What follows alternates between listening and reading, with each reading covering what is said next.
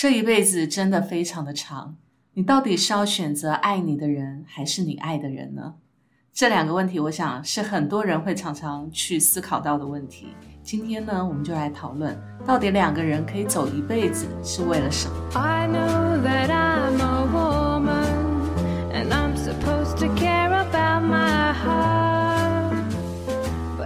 Hello，欢迎来到 Miss K 的神经说，我是 Carrie。Hello，我是 Goto。嗨，我是小布。我们今天要来探讨一个两性之间的问题。这个问题呢，也是长久下来，只要有人类、有两性、有男有女存在，就会一定被问到的问题。你们觉得两个人相处到底为什么可以相处得来，而且可以相处一辈子？嗯，镶嵌在吧？哎，这是好标准的答案哦。对啊，哎、对，我觉得这是哎、你真的很老中古时代，老一辈的时候。真是一语中的啊，真对，的。我妈每次跟我说她为什么跟我爸结婚，就是修看谁。对上辈子欠他的，我这这辈子来还因债。为说真的，看到老一辈的，就是我们这个年纪，或是再长一点点的，或是、嗯呃身边的朋友们，很多都是刚结婚、刚生小孩，都还算是在甜蜜的状态。嗯可是看一看自己的爸妈辈好了，嗯然后爸妈辈的每一个都是在抱怨。爸爸抱怨妈妈，妈妈抱怨爸爸，然后就看，如果感情走到最后的形态就是镶嵌在，互相在嫌对方不还债，那也蛮辛苦的吧？可是你知道，其实修 cam 贼这件事情，嗯镶嵌在这件事情，变成是安慰两个人可以继续走下去的最大的鼓励耶。对，因为他们就常常讲，这我因为我妈常常抱怨我爸，我就说那你干嘛还要继续跟就离婚吗？她就说嗯，啊，就看毕业啊。对啊，你就会心甘情愿的跟他一起走下去，然后不让他做任何事情。其实有的时候这个心必呢？可是有的时候，这个心甘情愿走下去，愿意为他做任何事情，这其实是一种爱的升华吧，就是升华到哪个境界啊？变成是一种 习惯。我觉得是习惯，可是心态上会变成为什么我要做这么多，但是手却动起来了。对，他就变感了一个很奇怪的习惯。然后其实你讲久了，你就会被自己催眠，就真的我是欠他的，好像我为他做的所所有的一切都是应该的。我我目前看到这种到了可能六十岁、七十岁，嗯银发族的生活开始了，还能够常常手牵手，然后互相赞美哦，对方。好羡慕哦！真的有这样子有，但是不多。我总觉得，我每次在路上啊，看到一对夫妻，看起来已经大概四五十岁的那种夫妻，还可以搂着背，还可以牵着手，还可以勾着手，很亲密的说“老公”，然后撒娇这样，我都觉得这两个到底是演出来的呢，还是婚外情？这还蛮阴谋论的。你怎么会想象人家就是真的是夫妻？可是我就觉得很疑惑，两个人，你如果真的结婚好，要不然他就刚新婚，都已经那么老了还新婚，有可能，因为现在人家很晚婚呐、现在人越来越晚婚呐、白发苍苍。你想想，看，我们自己身边的例子，你不要说我们身边的例子。昨天呢，我们在演演艺圈，台湾的演艺圈里面呢，出现了一个新闻。这个新闻其实引起很多人的一个感悟、感叹啊。这一对这一对演艺圈明星夫妻，这一对夫妻呢，结婚才一年而已，但是他们结婚之前呢，已经交往十年了。嗯，然后这一这个女明星呢，终于在前天的有一次直播里面跟她朋友直播的时候，就哽咽着说，她好像嫁给一个木头，嫁给一个机机器人。嗯她觉得这样的婚姻到底有什么意思？嗯，好，我们由这个例子呢，其实引起了昨天我们所有台湾人的一个很大的一个一个感受。对只要有结婚的说我想要最大的新闻应该是奥运，怎么忽然间窜出了一个家庭新闻，而对这是且引起这么大的回响？，对你就可以知道，其实两个人相处问题、婚姻当中的问题，不是不讲而已，呃，只是不讲而已。嗯只要一讲出来，绝对是大家的问题。那他这一对夫妻是怎么样呢？就是这个女的在她结婚的之前，就是要结婚去年之前，她曾经劈腿，疑似劈腿，对，疑似他没有，劈腿，至今没有承认过自己劈腿。对她疑似劈腿，因此呢，在那时候这个女明星就变成众矢之的，所以被很多人批评，就觉得这个女明星、呃品德啦，还有绿茶啊，对绿茶婊之类的啦，然后品性不好、私德不佳等等的。然后这个男明星呢，其实跟这女明星在一起十年了。但是发生了这个劈腿事件之后呢，其实大家都很同情那个男生，对觉得那个男生呢是受害者，而这个女生呢是一个没是一个怎么样，应该被被被攻击、被挞伐的对应该，被挞伐的对怎么可以象。欺负一个这么老实的男朋友呢感呢？觉听起来要把他丢石头之类的。对，应该去进猪笼之类的。那时候整个台湾社会几乎就是就是一面倒一面倒，就是骂这个女生。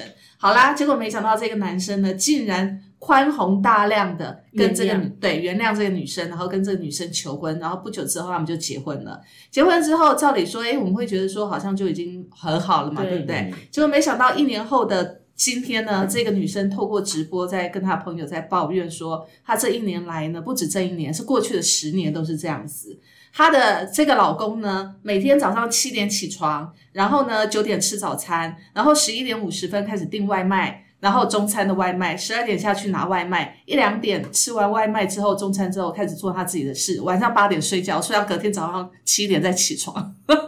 然后她说她的老公呢，生活规律到完全就像一个机器人因。为他说他会把衣服洗好、折好，家里打扫干净、一尘不染的，然后自己也会去倒垃圾，完全都没有要这个女明星动手的意思。对，但是呢，问题是这个女明星感到很委屈的原因就在于，她是跟一个机器人生活，这个机器人会定时定点的去整理所有的家务，不用她动手，这当然很温度了，没有温度。啊，然后定时定点的去做她该做的事。可是呢，这个女明星觉得她最需要的不是一个会做家事的老公，而是一个会陪她谈心、聊天、陪她散步的一个老公，一个活生生的人，嗯而不是机器人。好啦，其实她这样的言论一出来之后呢，引起大家一片哗然，就觉得说，不知足啊！对你真的是太不知足了！你不想想你婚前做了什么事情？这个男生这么的包容你，你竟然还这样子批评他、欺负他，好，这是第一点。第二点是，所有的人都会觉得说，你既然说十年来都是过这样的生活，那你为什么要跟他结婚？嗯，对，可是那个女明星应该很想说，是你们逼着我嫁的，我不是都已经 外遇了吗？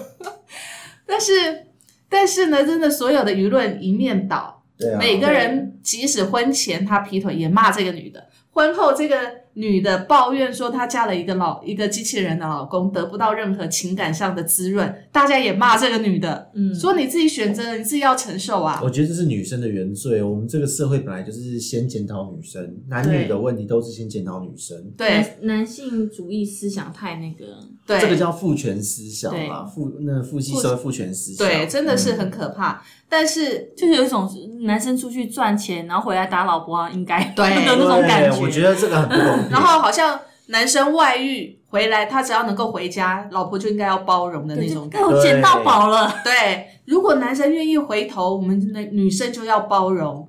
嗯，不包容好像就是女孩子你不够不够有那种呃度量，不够有度量，嗯然后不够有负，也不能说是负德，这不是负德，就是你不够爱对方。对，对反正不然后要论如何都是抛弃家。庭了。对对对小孩你怎么办？就开始一连串，你小孩怎么办？你公婆怎么办？对，唉，我觉得好可怜哦。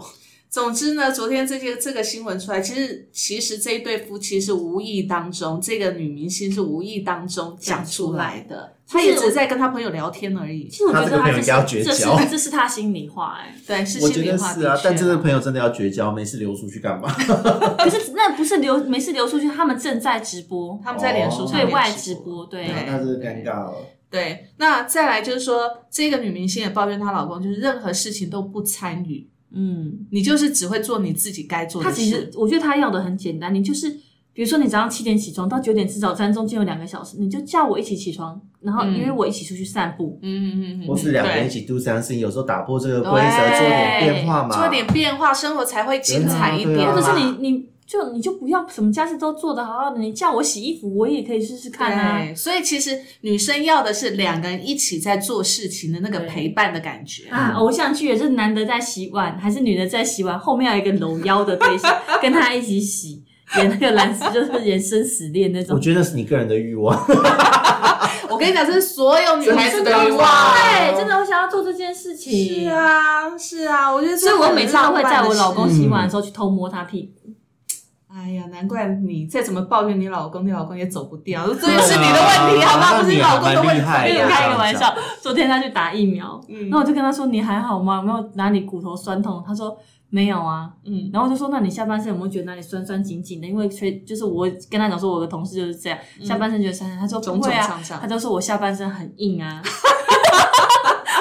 你看还有情趣耶，不错不错。你们两个哦，到底是谁挑昨谁？昨天没有 没有没有发生任何事，对然后他就跟我讲，我下半身很硬。我心里想说，我就说你真的是奶，哪壶不提提哪壶。其实他心里小鹿乱撞了一不是，我只是想。要跟你关心你打完疫苗还好吗？你跟我提硬不硬要干什么？这很好啊，什么不好啊？很棒，懂情趣对呀、我多想听啊，拜托。这种这种这个这种默契是需要很长一段时间磨，因为我们两个人曾经磨到就是相看两恨的境界。我到恨的地步了。对，就是他看我觉得很烦了，我看他更讨厌，就是已经有那种状态了。嗯所以我觉得这是就是需要很多的时间再去重新调整。就像很多人都劝那个，就是你刚刚提到那个新闻当中的女明星，嗯你真的想要做这件事情，你应该是要邀请她，嗯，跟她讲沟通，而不是指责她做这些事不对。可是问题是，这个女明星也讲，我跟她沟通了十年了。我觉得男生有时候真的是需要适当的撒娇，因为你知道这个女明星她的形象就是属于那种比较霸道一点的，嗯就是感觉人家就是呃娇蛮公主的感觉，嗯，必须要捧在手掌心的那种女生，所以她可能跟对方讲话也不会就是不够软。对呀、不会撒娇啊，不会哎呦我们去怎样怎样。可是这种病娇傲娇也是蛮吸引男生的、是啊很多男生吃这一招啊。可是对他是那个男明星，就是逆来顺受嘛。可是如果今天换一个，让他稍微地位被提提高一点，说不定男生的生活的火花被刺激起来，就会一切生活就会不一样啊。所以其实这个男生呢，他自己也承认这件事情，就是他其实已经长期过这种固定式的生活。嗯，然后为什么呢？是因为他前一阵子，他长久以来啊，其实在台湾的演艺圈发展并不是很好，所以在低潮的时候，他必须要克制自己，然后要规划自己的时间嘛。所以他已经习惯这样的模式，他跟他家人相处也是这样的模式。嗯但是他现在很清楚明白知道说，他过这样的生活所牺牲掉，就是他对外的感觉、觉知的这个部分被他牺牲掉了。对嗯所以他其实内心他也很惶恐。他说，其实他要他改，他改不过来。他也不知道该怎么改。，对，因为他已经不知道该怎么改了。那如果说他也曾经觉得说他自己一个人生活也许会比较好，就不要再拖累他老婆，就是这个女明星，也许会是一件好事。对，所以我觉得很多时候两个人相处，从这件事情来看，其实两个人相处不是说你爱就好了，嗯，然后也不是说你相处时间长就表示两个人是适合在一起的对，。这是真的。因为你的时空转换，比如说他们以前是情侣的时候，可能没有那个义务存在，对，不会有这一层的压力在。可是，一旦很多人谈了很久的恋爱，结婚不到半年就离婚，因为在一起，因为你是二十四小时都看见他，对你原来他不会放屁的，就是他在你面前不会放屁，结果他在你住在一起的时候，他也没地方躲，就只好在你面前放一个大屁，结果你自己没办法接受。对对啊对，所以其实，在网络上，心理学家就说啊，怎么判断这两个人可以结婚？其实我也觉得，看完我也觉得还蛮矛盾的哈、嗯就是他说，第一个现象，如果你跟你的另外一半，第一个现象就是不再上演偶像剧撒娇娇蛮的那种状态的时候，就表示你们两个已经进入某一种平淡生活的模式了。老夫老妻状，对 好，这是一个你们可以结婚的的一个征兆。第二个征兆就是你已经不在乎在他面前的形象是什么了，就像你刚才讲之前的，很多那个那个啊，很多那个就是那种漫画啊，就会画那夫妻前后的生活、对啊，对啊，，有没有女生以前就是还在交往的时候转过来睡醒转过来之后，感觉妆容还是很哦，好完整，精致的妆容，对，但是因为她是比男生早一个小时就去化妆。化好妆再躺回去假装睡觉，结婚后一切都没了结了。婚后都没了我娶的是她吗？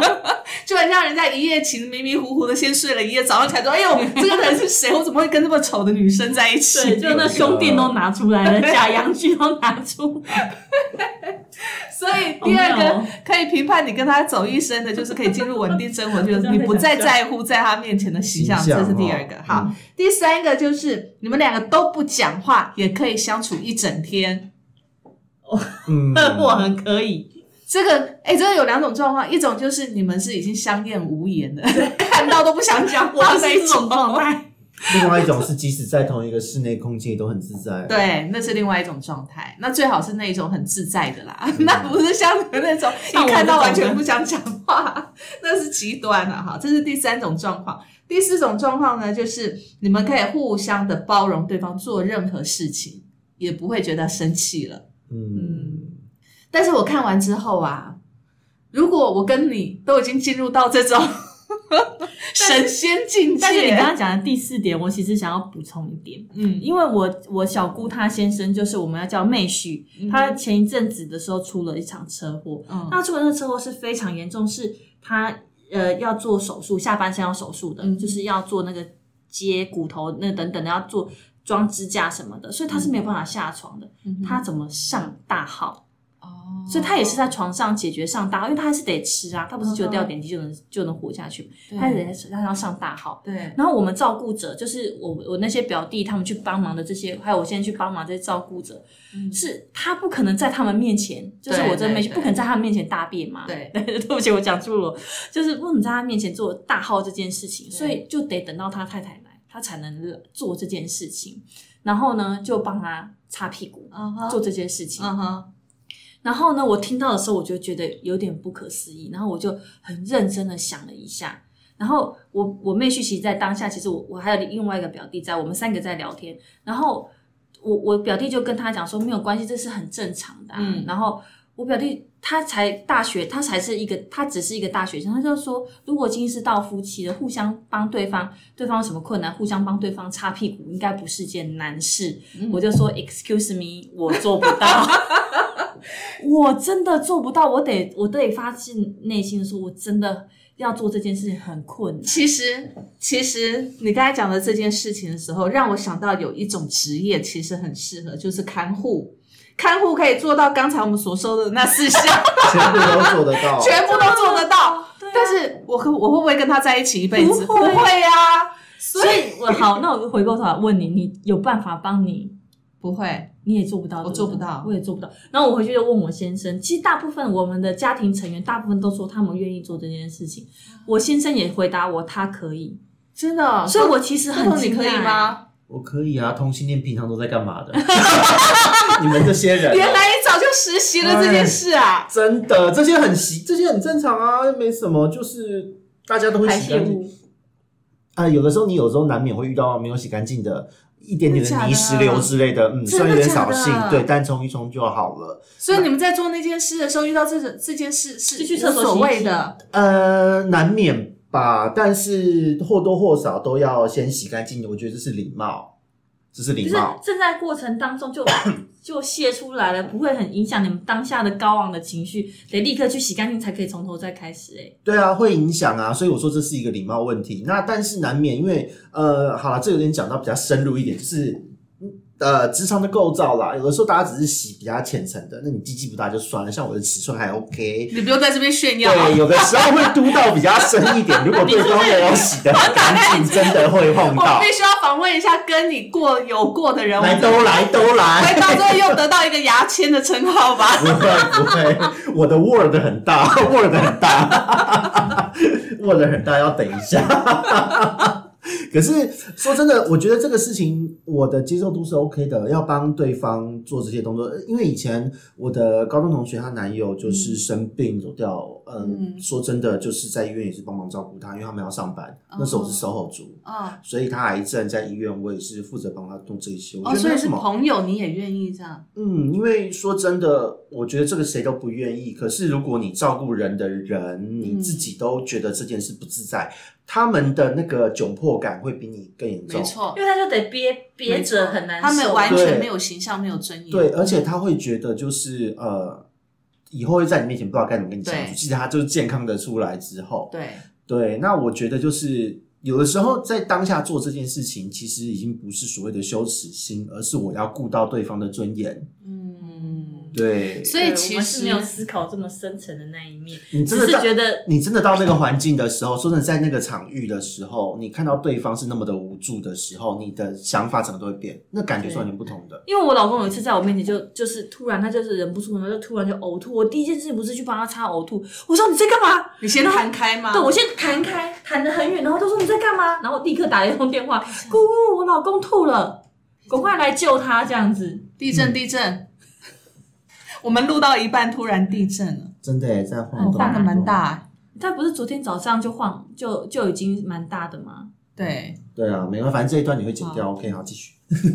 没关系，在里面也没关系。很正常，就是我们日常的生活、啊。很震动对这样对对好就是我那时候我我老公吐的时候，我真的是当当下真的是立刻弹开，弹开之后我就打电话给他姑姑，嗯，叫他姑姑来看，来看，因为我不知道也怎么办太。远了吧？对那啊，哪来得及啊？他对，也我就不舒服我就对我我立刻就是对我，因为我不知道该怎么办，我就打电话给他姑姑，因为不是小孩子呕吐，我会立刻擦。但我老公呕吐，我是那种不知所措的状态，我就立刻打电话给他姑姑说：“你可以来帮忙一下嘛？”然后姑姑姑才从家里，因为他们家过来我们家待三分钟而已，就赶快过来看他。然后我就那时候其实我我那时候就觉得说，真的要我做到就是擦屁屁这件事，我真的你连呕吐都没有办法。对我我完全没问题耶。像我当时我外婆她在家里面洗肾，她有时候会因为她是做腹膜透析，嗯那腹膜透析它会接一个管子接到体外，嗯那那个地方是蛮容易感染。那有的时候就是他腹腔因为有水嘛，嗯然后有的时候他那时候插鼻胃管难免也会不适。嗯，那我觉得对于这一切我的接受度都蛮高的。我觉得是这样子，就就我来讲，对我比跟我比较弱势的人，我当然都有办法。可是因为我先生在我跟我相处的地位是，他是比较，他比较高你一等嘛。不是不是高我一等，就是他对我来说是有那种权威感的啊人、啊的那种形象在，毕竟他是让我依靠的人嘛。所以他突然发生一些不可抗力的状态的时候，对我来说，我会有一种某方面的障碍。哦，对嗯，所以这无关是你个人的形象，也无关那种卫生问题，而是纯粹你心里内心对他的那种心态问题。对对对对对，嗯，很多其实会过不去这一关的，都是因为心态，还没有调有的人是。第一个可能像像小布这样讲，你没有办法接受他软弱的那一面，对对不对？然后另外还有一种是你对他已经没有爱，嗯，你没有办法再去帮他做这么亲密的动作，对所以这也很妙，就是说我我对这个人没有爱，我没有办法再帮他这样，但是我却有办法去帮别人，嗯这很奇怪。其实我在讲这件事的时候，现在我们在讨论这件事啊，我就想到我小学的时候，我小学一二年级的时候，那时候有一次，我忘了一年级还是二年级，有一次我就不舒服，在课堂上就吐了。嗯，就吐了整个桌子书桌这样，那坐在我旁边的同学说啊，就大家就跑走了嘛，对，就散走。可是坐在我后面的男生嗯，看到我吐了，马上过来扶我，然后帮我擦我吐出来的东西。哇，好有爱哦！哎我也是小孩的家教好好哦。我也是小时候会做帮人家做这些事的人，因为我觉得他都，因为我觉得当事人也不愿意，他是真的不舒服，那赶快把事情处理好比较重要。对，你看这么小的小孩哎，嗯我也是就从国小就会这样。对啊，所以其实我常在回想这一幕这一个画面，我在想当时这个小男生到底为什么反射动作，他就是赶快过来帮我擦。嗯，他很爱你。也不是爱。对于我来讲，像我看到这种画面，我也是会先去处理的，就是赶快先处理掉再说。就不当时你也不会想太多，就觉得他这个人需要帮助，赶快先处理。嗯，然后处理完之后，那有有人也有问过我说，哎，为什么你愿意做这些事？嗯像我那时候帮我那个同学的男友去找他，虽然他最后癌还是癌症往生了，嗯可是那时候就有人也有问你为什么愿意帮朋友的男友做这些事？对，可是我真的当时也没有想太，我就觉得，嗯，是不是还蛮正常的吗？嗯我真的这样想，因为我觉得第一个。他们会找我，代表他们自己也无力照顾，可能要忙，可能有生活要顾。嗯那刚好我可以帮上这个忙，我也会照顾人。那那我觉得去做这些事没什么不好，因为他当时真的是需要人帮助啊。嗯嗯，对啊，谁知道他他他会不会临时发生什么突发状况呢？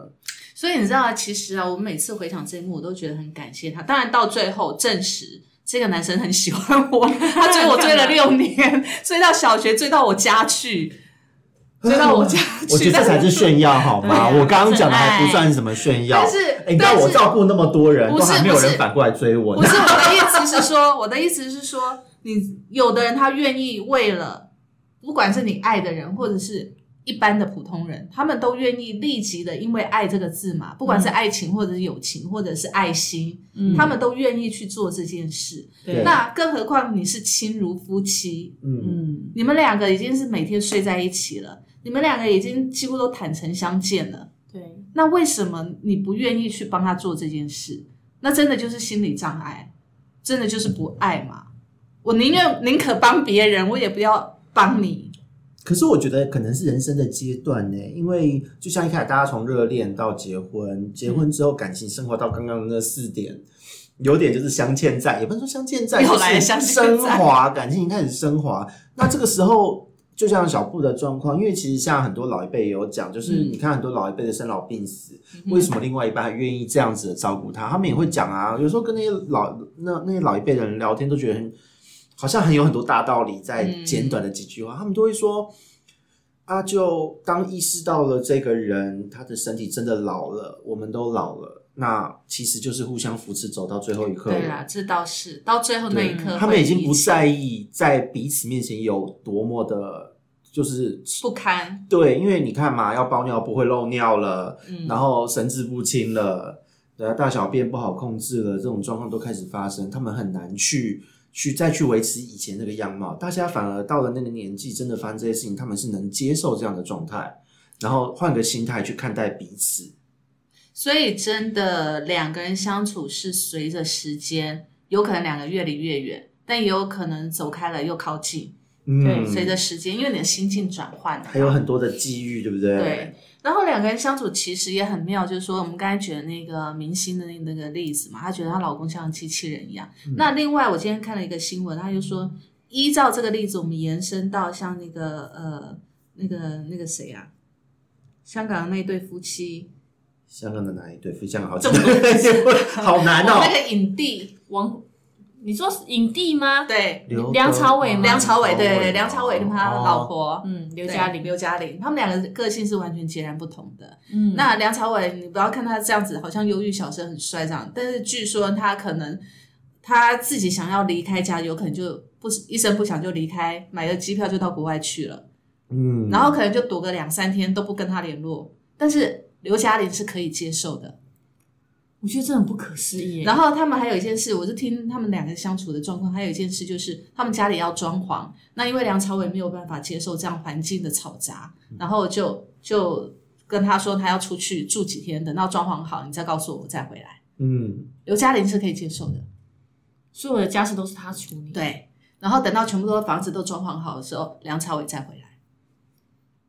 其实我觉得我觉得 OK 我觉得这很不错哎、如果是我，我应该也能接受哦。我不行哎，我觉得你要跟我一起参与这件事。什么叫你不喜欢忍受，所以你就走了？对，但是你要看哦，刘嘉玲的个性这么的爱热闹，你看她参加很多的 party，然后打扮成这样，可是梁朝伟又是这么的低调。，对，两个个性是南辕北辙，可是他们却可以互相包容，嗯，然后相处在一起。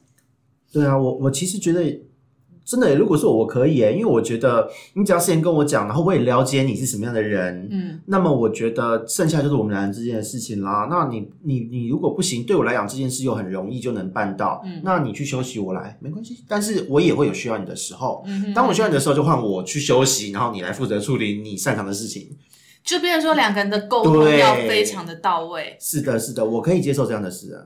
其实我觉得这一开始就就回到我们刚开始，你刚刚在录那个开头的时候讲的，就是一辈子这么长，我们到底是要找一个可以跟我们就是平淡的过生活，还是愿意再多给一点生活小乐趣的人？嗯到底是你要选择哪一种？那其实我你们都知道我，我小沈他也嗯就是、就是离婚吵这件事情吵了已经一年了嘛，嗯那两嗯两个人也离了。其实我们他在他们离婚之前，我们常常就聊到他们的家庭的生活模式。嗯哼我公公他就是一个非常大男人主义的人，嗯他几乎不进厨房，然后他也不参与所有的家务事，嗯所以他就是认为他出去赚钱回来，他就是坐在那边等着吃饭。父权社会对，父那我权父权，的对，嗯然后他从呃，他从我老公很小的时候，据我老公说，我老公说他在大那个广场里面打球，嗯听到爸爸的脚步声，嗯，那个球就拍不动了，一定要回家，就开始发抖了。嗯。就开始紧张，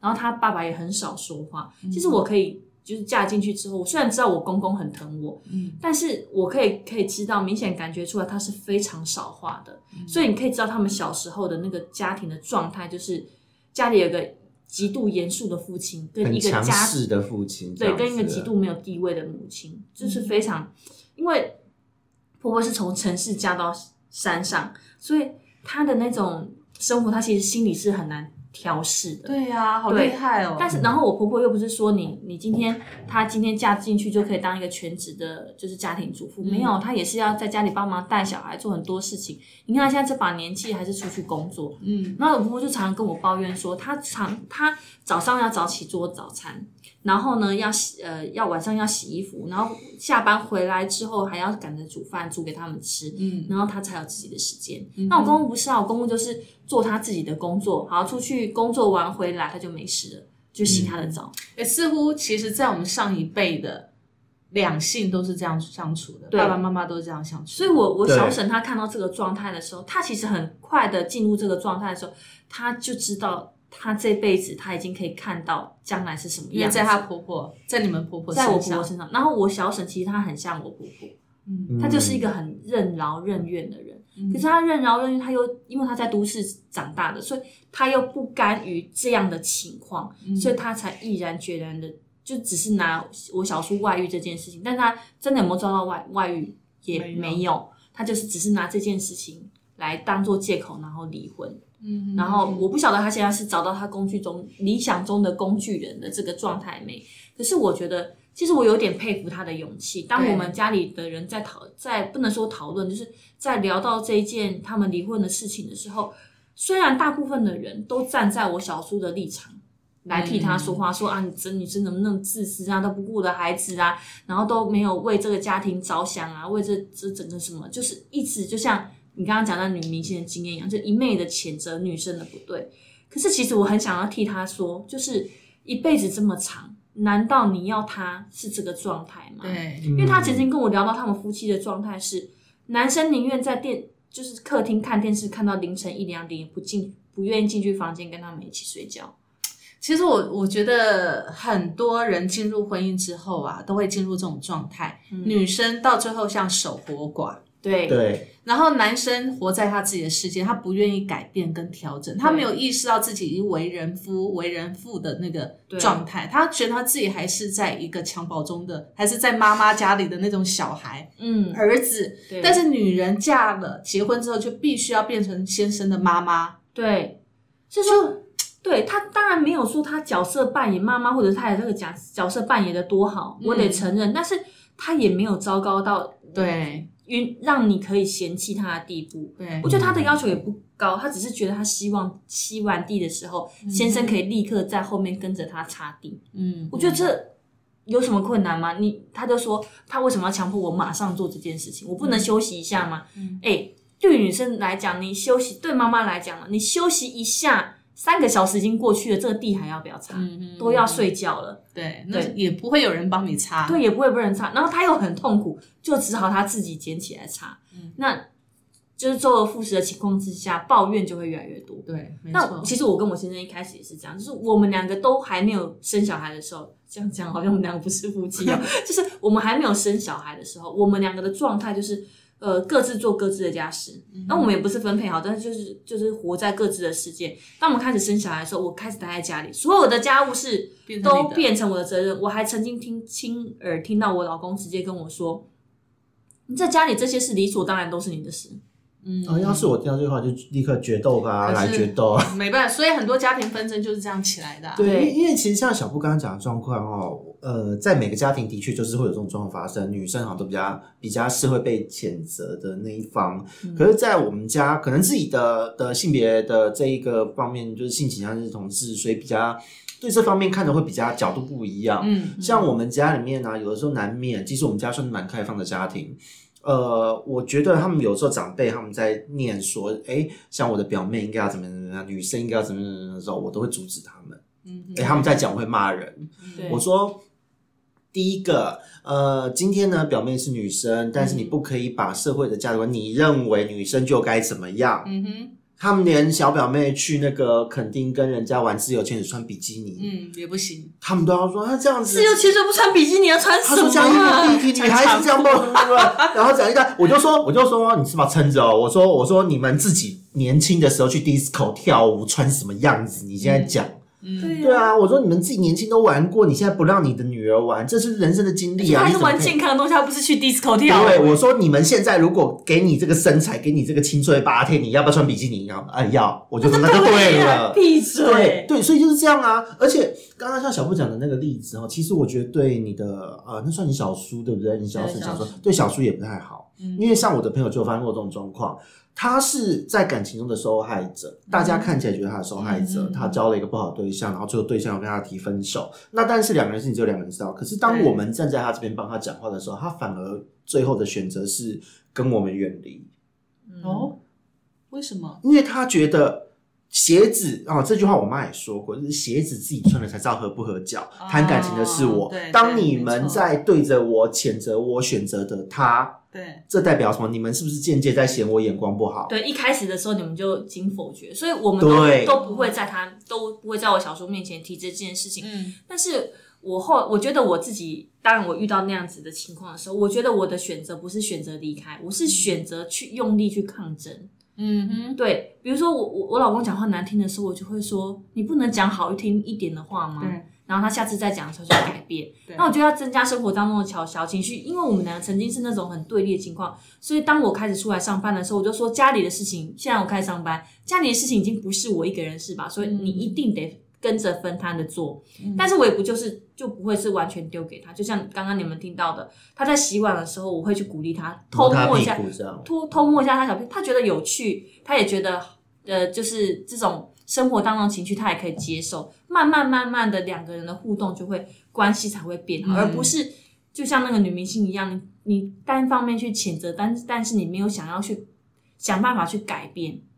也许他有，也许他有，也许他有但是我们不知道。对但是可能结果还是没办法。没办法，对对，比如说像我自己的经验就是这样，因为其实这又不免要拿到我的拿到我的之前的婚姻来讲，因为其实我看这一对女明星呢，就是呃跟她老公的这个状况，其实我可以感受得到他在婚姻当中的孤独嗯，跟空虚，对，因为我觉得毕竟个性不同，这是个性不同造成的。如果今天她老公找到的一个老婆，那个伴呢是一个非常是呃甘于平淡，然后非常安静的一个一个女生，那也许他们两个可以 OK，可是你可以想想看，这个家庭有多么激进，也许他们有自己的步调。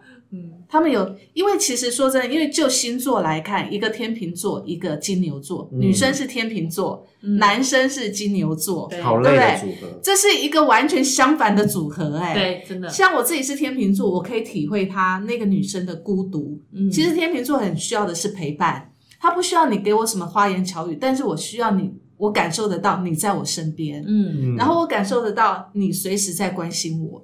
你不需要很有钱，没关系。那但是那个男生是金牛座，我所认识的金牛座男生是绝对的那种朝九晚五、固定作息的，他完全不会有任何火花。所以金牛座跟跟金牛座的男生跟天秤座的女生在一起，我跟你讲，真的是天天跟呃南跟北。那我真的是反骨的金牛座，我的生活就是需要不同的刺激。因为对你新鲜你还有天蝎座什么的成分对啊，对啊，那这个男生是完全典型的。我所遇到的金牛座男生几乎都是这种典型，就是可以可以躺就不会坐，可以坐就不会站，嗯，可以在房间就绝对不到客厅。对，除非吃饭、上厕所这种必要一定要下床的才会下床，其他的能动就不要动，就是这样子的状态。嗯嗯嗯那天秤座女生不是啊，天秤座女生是需要浪漫的，要去看这个花花世界啊！，对，所以两个人的步调是完全不同的。那再看到我们刚才讲的那个那个梁梁朝伟跟刘嘉玲，梁朝伟是巨蟹座，然后刘嘉玲是射手座。嗯你知道我们讨论过吗？水和射手火，对射手两座女个人是南生，辕北辙。但是射手座女生是非常的包容的，嗯她非常的宿命的。像我妈妈就是就是射手座女生嘛，她是结了婚就是无怨无悔，她包容先生所有的一切，嗯，就 OK，他完全没有怨言。嗯可是天秤座女生不行啊，你不能让她心中的秤失衡。嗯，她一旦失衡，她不是要求太多，但是你一旦失衡，你没有补救回来，她就一直失衡下去，她就救不回来了。她心里会很委屈，但是你说她为什么要嫁？其实这也是那时候，昨天我在跟你们讨论的时候，天秤座女生的盲点。嗯责任感的问题。对，还有一个不愿意当坏人，嗯还有一个天秤座女生很容易，一旦认定一个人或一段感情，她就会替这个人找很多借口，即使知道自欺欺人这样，对，他会进入那种自欺欺人的状态，嗯。除非你让他失望透顶，嗯，失望透顶，完全要么这个男生就灰飞烟灭。对，要么这个男生就是坏到彻底，嗯，让他可以对外说这个太坏了。我不要他了，可是偏偏这个男生对外的形象又是这么的温吞，这么的善良，对勾引。对，这么的老实。那这个女生天秤座就没有办法去挑他的毛病，嗯所以两个人相处的状况就没办法，就很像闷在葫闷葫芦一样，嗯那就只变成这种状况。所以我昨天看到他这个例子，其实就很像看到我自己的例子。嗯嗯，我我跟我之前的老公，就跟我前夫就是这样子啊，因为他对外形象就是像像 这个男生一样，非常的安定，晚上十点一定要睡觉，早上六点起床，十二点一定要吃中餐。我我听到这样子讲，我觉得好像这也是因为因为我现在单身嘛，我好像很多跟我约会的人也对我有这样的认知，他们觉得我好像太像你，真的很无聊。你真的很像对入定的老僧一样。对，很多人这样讲，我们刚刚午餐，，我们刚刚午餐不是在讨论，你说你想要吃绿豆糕，对他就跟我讲了一句，他想要吃泡芙。对那我就说你就吃啊，人生嘛，你看我们一个礼拜才见面几次，想吃你就吃，反正这么难得机会，你下次遇到他还不知道什么时候。对，他就说我有羞耻心，我不吃。因为变胖了啊，羞耻心在这种地方，哎呦何必呢就很煞风景，你不觉对啊，得就是吗？这种事情，这种时候你想吃就开心的吃。，对，然后就像我前夫一样，那时候我们小孩出生了，小时候那小孩子小总是会嘴馋嘛，那到了晚上总是还是会想要吃东西、吃宵夜等等。他不让小孩子吃零食，也不让小孩子吃宵夜，因为他觉得这样对身体有害。嗯，然后我就觉得自己不吃宵夜他？不吃，他不吃宵夜，完全不吃。他不吃，零食也不吃。他零食吃一点点，那就是这真的是自己的家学渊源的问题。然后十一点、十点、十一点中间一定要上床睡觉，然后早上六点就起来，中午十二点你不让他吃中餐，他会翻脸。好规律哦，然后假日的时候呢，一定就是在家。你要他踏出十里外，或者是到别的县市去玩，他觉得太远了，就是完全没有乐趣的人。所以对我来讲，我真的看到这一则新闻的时候，那个明星跟她老公的相处，我真的我可以体会嫁给一个机器人是什么空虚感。对啊，真的可我可以理解是实际上我有的时候就是，虽然我嘴巴上这样念，但是自己忍不住，或是朋友一讲我就吃了就做了，所以很多人会觉得说，哎，跟我约会会不会觉得好像哦，我也有这种机器人的但？是他们是希望你主动提出一些情绪，嗯就像这个女明星一样。有啊，我有时候会提啊，但就是偶尔。但你知道，你的提议都是在床上，哪有？你知道吗？其实，其实你们说那个女明星没有跟十年来没有跟她沟通，其实是一定有的。一定有的啦。像我跟我前夫已经就会沟沟通了吧，对，受不了了。其实每一个月大家会沟通两次到三次，对啊但是搓一下对方动一下。对，但是对方你不搓就不动，对啊呀，你真的是累了，累了没办法了。但是有时候是碍于情感，两个人在一起一段时间是责任的问题，嗯还有你不想当坏人，也没有其他的原因促使你们分开。对，因为他们毕竟是众目睽睽之下，对，所以你知道他在这种就是外遇风波，然后又不能讲外劈腿风波，然后又走到婚姻，所有人都盯着你看，你结婚不到一年，你说你离婚，对所以他以天秤座女生的形象是不可能做出这样的事的。对对，所以我可以理解他那个委屈跟跟那个，他其实十年来，你要想哦，结婚十年，这个老公完全不问你心情，你下班回来在外面受了委屈，回来也没有人跟你聊这些事，我老公从来不问我呢，是啊，所以这就是为什么很多人很多中年妇女到了四十岁左右，婚姻要离婚出现问题要离婚，要不然就外遇因为。老公很多都是这种类型的人。对对啊，因为我其实比如说最近我最近有有想要找工作，嗯所以但是我老公其实耳朵他隐约都可以听到我在写更新我的履历呀、各方面，可是他一句话都没有没有问，。对不对？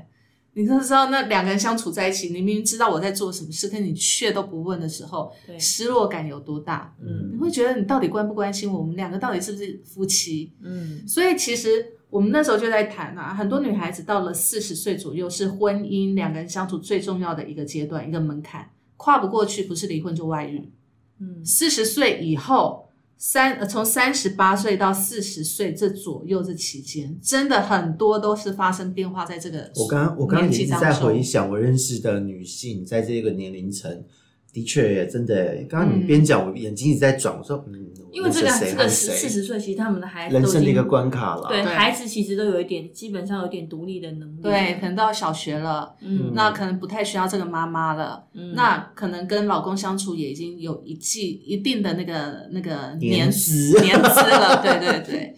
然后就好好像刚才我们讲的那四个状况吧，我也不计较形象了，嗯然后我们两个相处一整天在同一个屋子里面，我们也不会讲话了。嗯，然后虽然我包容你，但但是到底是无奈还是真心的包容？就开始觉得想要找回自我，再觉得再过这种日子，内心会死掉。对，就像守活寡一样啊。对啊，对啊，我觉得守活寡一样，所以真的到了这个年纪，婚姻进入婚姻的确跟谈恋爱是不太一样的，完全不一样的状态。这完全能体会。看看现在身边的人，然后看看自己的妈妈，再看以前认识的那一些朋友们，都是这样子啊。在这个阶段，对，所以我的朋友就讲啊，到四十岁可不可以让我们有一个权利，就是我结婚五年，我重新再签一次，我还要不要再加这个人？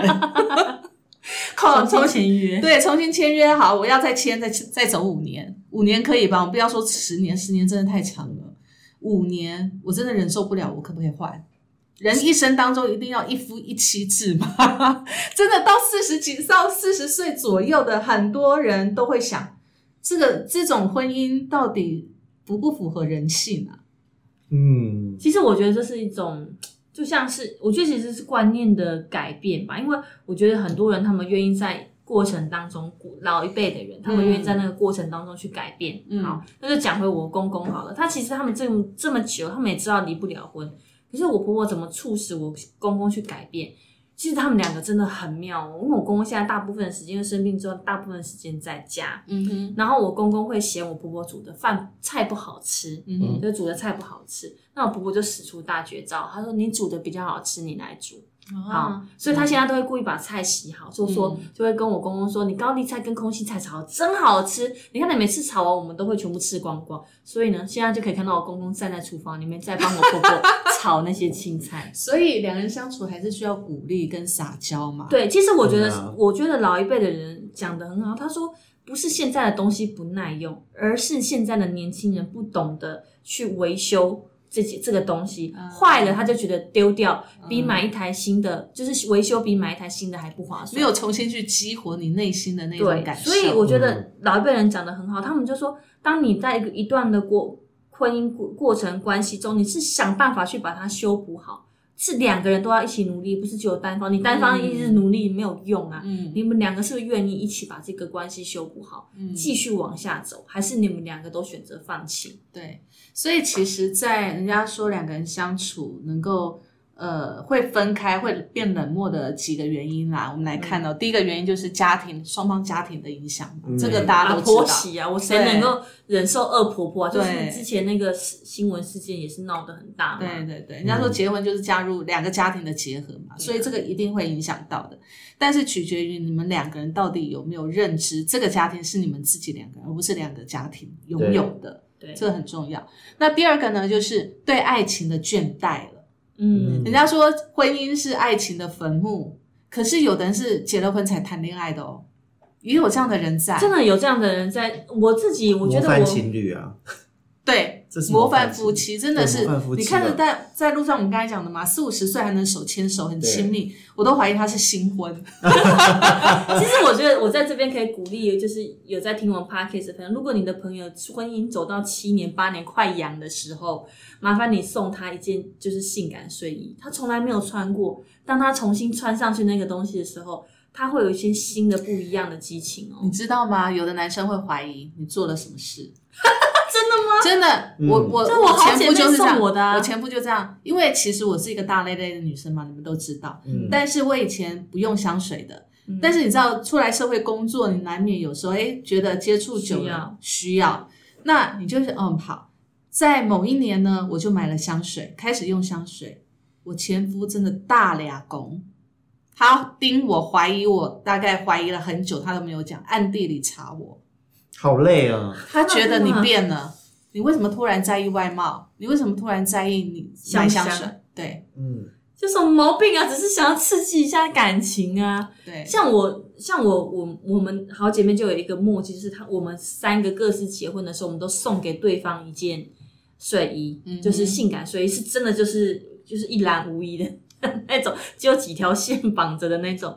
但是呢，就是会在我们会在比如说谈感情，我们会知道彼此的婚姻状态的时候，我们就会提醒他，你有没有把那件睡衣拿出来穿一穿？嗯战斗服，战斗服，战战斗其实我有一阵子，我跟我先生能够恢复这个状态，其实是靠战斗服吗？其实其实是归功于那件睡衣。真的为什么？因啊为我朋友，因为那时候我们两个生完小孩，其实女生生完小孩其实会进入一种就是冷漠，冷漠的状态，对真的你就不想要，你就觉得啊好烦哦，我就脑子里面就有小孩，对，你根本不想去在意老公的感觉。可是他那时候就提醒我说，你是不是应该穿起那件睡衣去跟你老公靠近一下？嗯哼，否则你们两个永远都是这么疏远的话，以后只会越走越对对远。所以我就真的去穿了那一件啊，然后就嗯，好险你老公也吃这一套，他就很吃啊，天蝎座嘛。嗯 所以你要看吃不吃这一套啊。对呀、对，好，来第三个，他说婚姻的背叛也会让两个人走向冷漠，这是一一定的嘛？对啊接受背叛？对，这是一定的。好，这第四个原因最现实就是来自于经济的压力。啊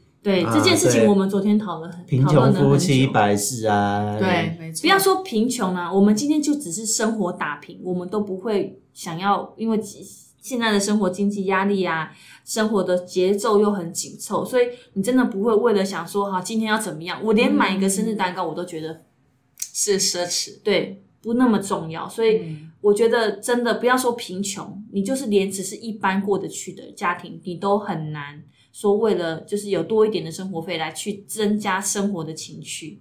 可是哦，我觉得所有的这一些，如果你找到一个价值观跟你一致的人，对，他可以接受。你贫穷，我也贫穷，我们大家一起可以在贫穷当中过一些平凡的日子，嗯大家都可以接受，那日子就过得下去。可是有一方觉得你怎么这么寒酸，对，那就我不想跟你过。苦日子，那就过不下去了对，那就是一种压力。嗯，所以三观要合，这个真的是走一辈子最重要的因素啊。对，啊，所以呢，其实我们今天讲了这么多有关于两性之间，不管是你结婚也好，或者没结婚也好，两个人要走一辈子，真的是一件很难的事。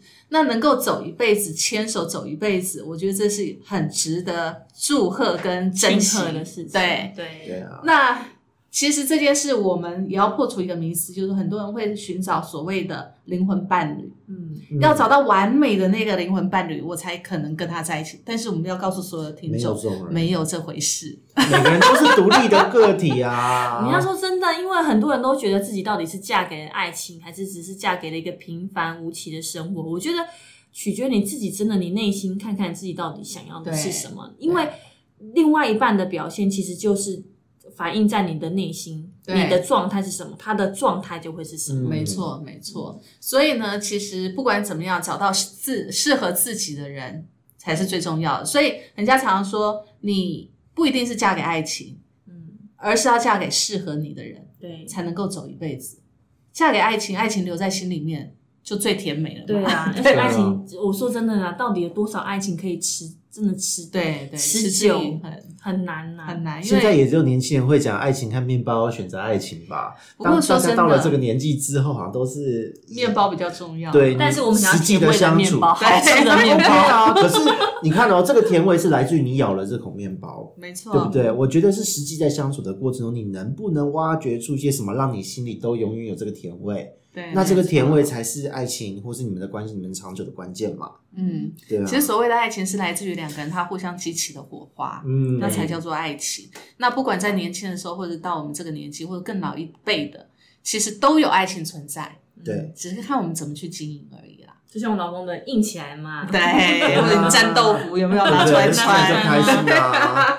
对呀、好，所以其实呢，在七夕情人节的前夕，哎，是前夕吗？嗯，快是到了，快到了嘛，对不对好，在这里呢，我们也借由这个话题呢，要预祝我们所有天底下的有情人可以终成眷属，然后呢，找白头到偕老，还要白头偕老，找到你最适合的那一个。没错，OK，拜拜拜拜。拜拜。